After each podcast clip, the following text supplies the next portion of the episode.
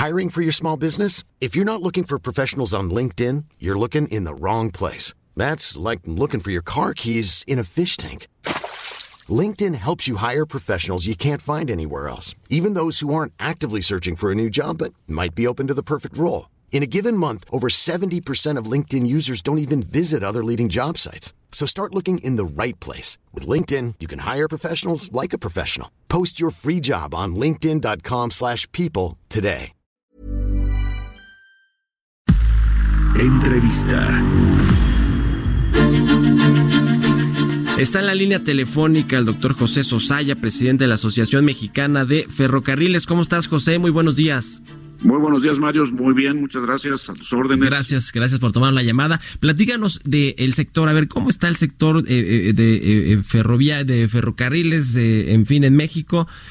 ¿Cuáles son las perspectivas con todo este asunto de pues la depresión que tuvimos en términos económicos el año pasado? El comercio, que bueno, pues con la firma de el Temec, que nos tuvo en vilo ahí mucho tiempo, no, no hubo demasiadas buenas noticias en el sentido comercial. También cuéntanos un poquito del sector sector, tú ahora que estás aquí como eh, presidente de la Asociación Mexicana de Ferrocarriles?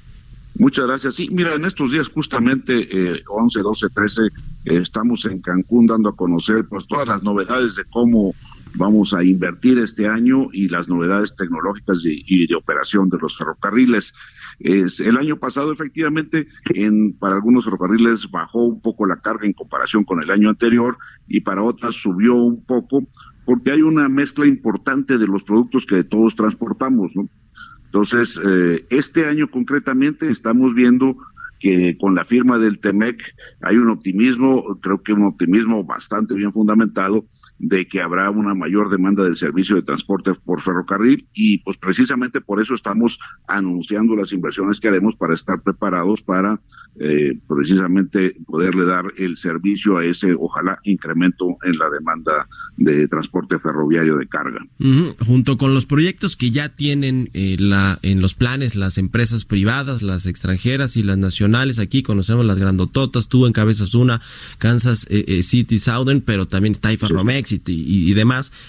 hay un proyecto, hay dos proyectos en realidad importantes ferroviarios para este gobierno de la cuarta transformación. Uno es el tren Maya, que va a ser entre turístico y también va a tener algo de carga, y nos ha explicado aquí el director del Fonatur, y está también este del corredor interoceánico del Istmo de Tehuantepec. ¿Ustedes cómo están viendo estos dos proyectos en, en, en, en principio y cómo van a participar como gremio?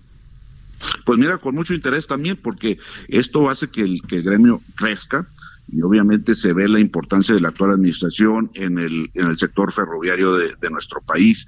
En, el, en cuanto al Istme, pues es un, es un ferrocarril, es una, es una vía que ya existe, se le tiene que adecuar para tener mayor capacidad y adecuarse los dos puertos. Y en el caso del tren Maya, e incluso precisamente ayer nos hacían en Cancún precisamente una, una presentación sobre el mismo y es un desarrollo realmente integral. Yo lo veo como un proyecto eh, como te diría, de visión futura muy interesante. Yo recuerdo que a nosotros nos criticaron mucho hace unos años porque decían que el sistema ferroviario, que las vías eran de la época de don Porfirio.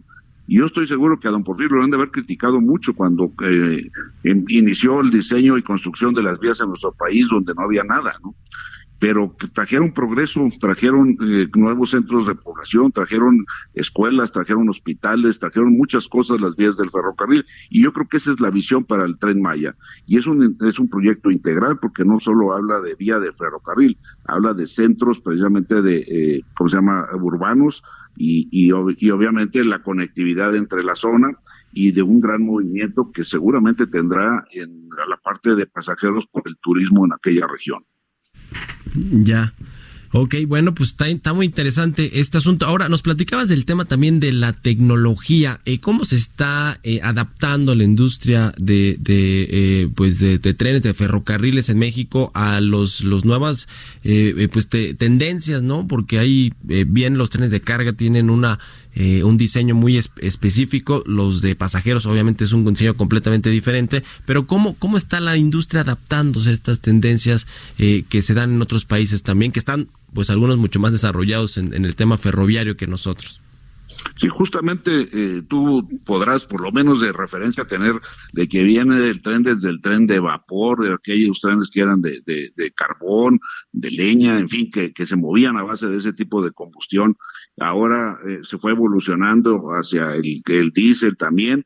Ahora ya tenemos hasta trenes eléctricos o alternos, ¿no? Del de, eléctrico y de diésel y se están buscando también nuevas tecnologías, no solo en, en el combustible, sino también en, en, el tipo de equipo, tipo de, como tú tienes automóviles autónomos, pues el tren es más fácil que sea autónomo. Y es más fácil porque va sobre una vía, va de un punto a otro, etcétera, ¿no? Sin embargo, no estamos hablando ahorita todavía de, trenes autónomos, pero en, en, todo ese sentido va la tecnología, por una parte. Por otra parte, en base a la vigilancia de toda la red ferroviaria, utilizamos muchísima tecnología de punta. En el caso de la empresa que yo represento, pues tenemos, te, comentaba ya, eh, hasta un C4, que es lo que tiene una ciudad para, para vigilarse. Nosotros tenemos casi 800 cámaras a lo largo de nuestra red en, México para estar supervisando y vigilando todo el, movimiento de mercancías a lo largo de, nuestra red, equipos caninos, en fin, una serie de, equipos y de tecnología que nos ayudan a, proteger y evitar al máximo posible el vandalismo, además de la gran coordinación con las autoridades federales en ese sentido. Bueno, pues muy interesante, eh, José Sosaya, muchas gracias por habernos tomado la llamada y bueno, felicidades por eh, tu, eh, pues por ser el presidente, nuevo presidente de la Asociación Mexicana de Ferrocarriles. Que estés muy bien. Muchas gracias a ti. Muchas gracias a ti, Mario. Un abrazo. Hasta luego. Hi, I'm Daniel, founder of Pretty Litter. Did you know cats tend to hide symptoms of sickness and pain? I learned this the hard way after losing my cat, Gingy. So I created Pretty Litter, a health monitoring litter that helps detect early signs of illness by changing colors, saving you money and potentially your cat's life. Pretty Litter is veterinarian developed, and it's the easiest way to keep tabs on your fur baby's health right at home. Go to prettylitter.com and use code ACAST for 20% off your first order and a free cat toy. Terms and conditions apply. See site for details.